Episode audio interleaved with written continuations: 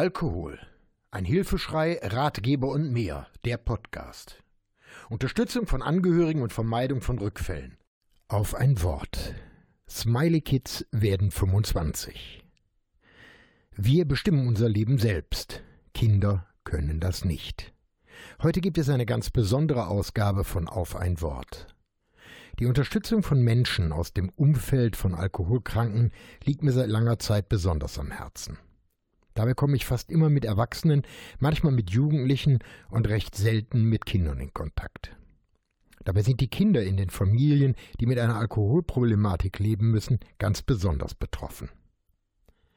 Der konsumierende Teil der Familie kümmert sich um seinen Alkohol, der nicht trinkende Teil verharrt meist in der Mitbetroffenheit oder auch Co-Abhängigkeit. Leidtragend bleiben die Kinder. Sie versuchen die Aufgaben der Eltern zu übernehmen, sind meist viel zu klein für diese Aufgaben, hoffnungslos überfordert und fühlen sich auch noch verantwortlich für das Versagen der Eltern. In meinen eigenen Veranstaltungen sind Kinder selten zu finden. Umso mehr interessiert mich die Arbeit einer Gruppe, die ich auf einer Veranstaltung in Bad Fredeburg kennenlernen durfte. Christa Gattwinkel, langjähriges Mitglied des Kreuzbundes, gründete die Smiley Kids und gibt mir Auskunft über die Arbeit dieser bemerkenswerten Einrichtung. Hallo Christa.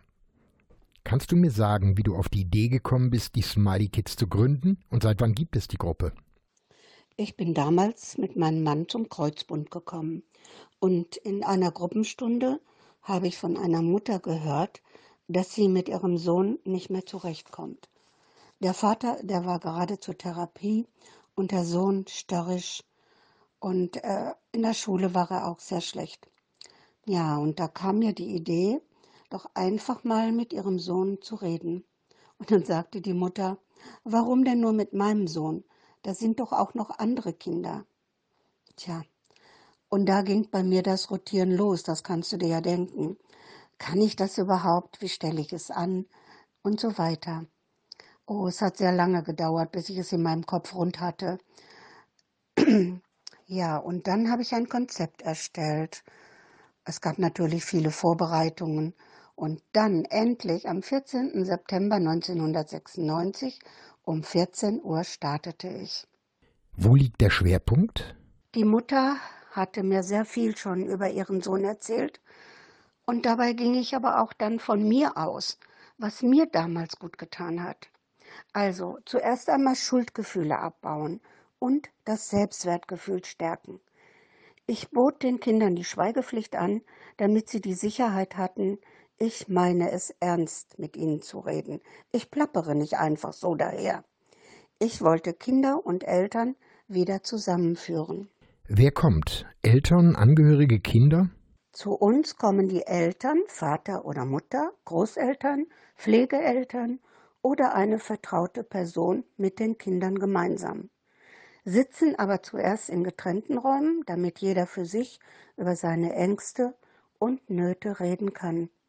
Danach folgt eine kleine Pause, die auch manchmal zur Stärkung oder meist zur Stärkung dient, bevor alle gemeinsam basteln, malen oder auch nur reden. Ist bereits eine Therapie erfolgt? Meist haben die Betroffenen schon eine Therapie hinter sich und versuchen nun mit dem Kind gemeinsam wieder einen guten Weg zu finden. Sie gestatten ihrem Kind gemeinsam über die Zeit zu reden, wo sie Alkohol oder Drogen konsumieren. Vielleicht ahnst du, wie schwer das für manche Betroffenen ist. Das ist Neuland und ich bewundere sie dafür, denn die Fragen der Kinder sind nicht immer leicht zu beantworten und auch nicht auszuhalten. Manchmal kommt auch nur ein Angehöriger mit dem Kind, weil der Partner noch keine Therapie machen möchte und es alleine schaffen will. Das ist auch für ein Kind sehr schwer, und trotzdem vertraut es immer wieder, obwohl es immer wieder enttäuscht wird. Werdet ihr durch Psychologen unterstützt? In der Gruppe nein.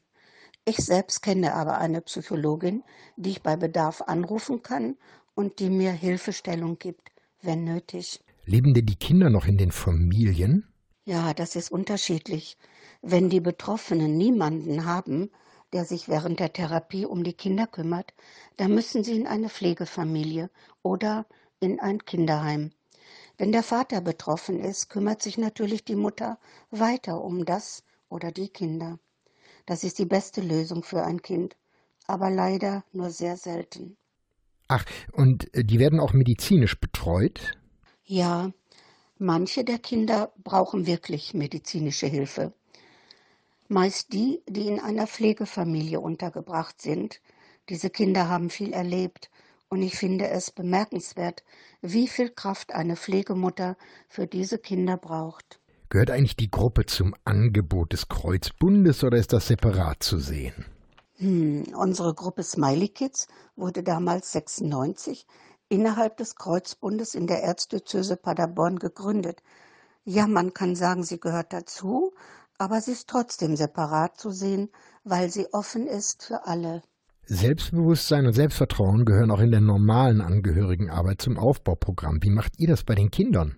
Weißt du, Schon das Zuhören und ihnen zu glauben verändert die Kinder enorm.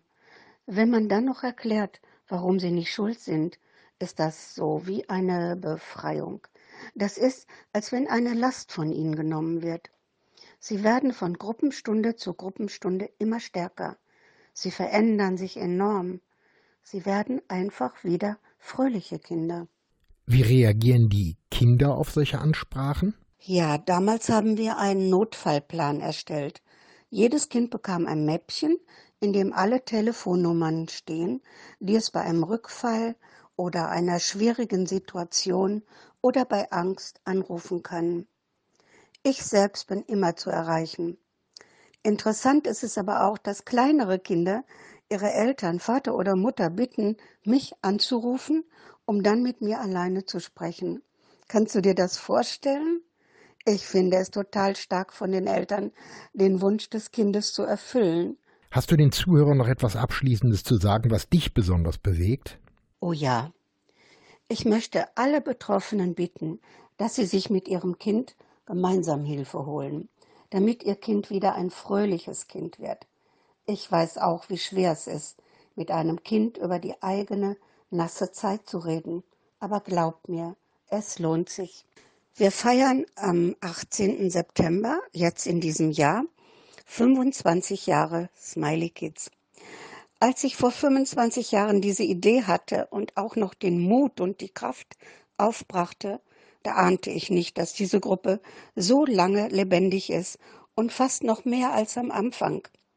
Es gibt Smiley Kids Gruppen in der Diözese Paderborn, Köln, Limburg und jetzt auch in Passau.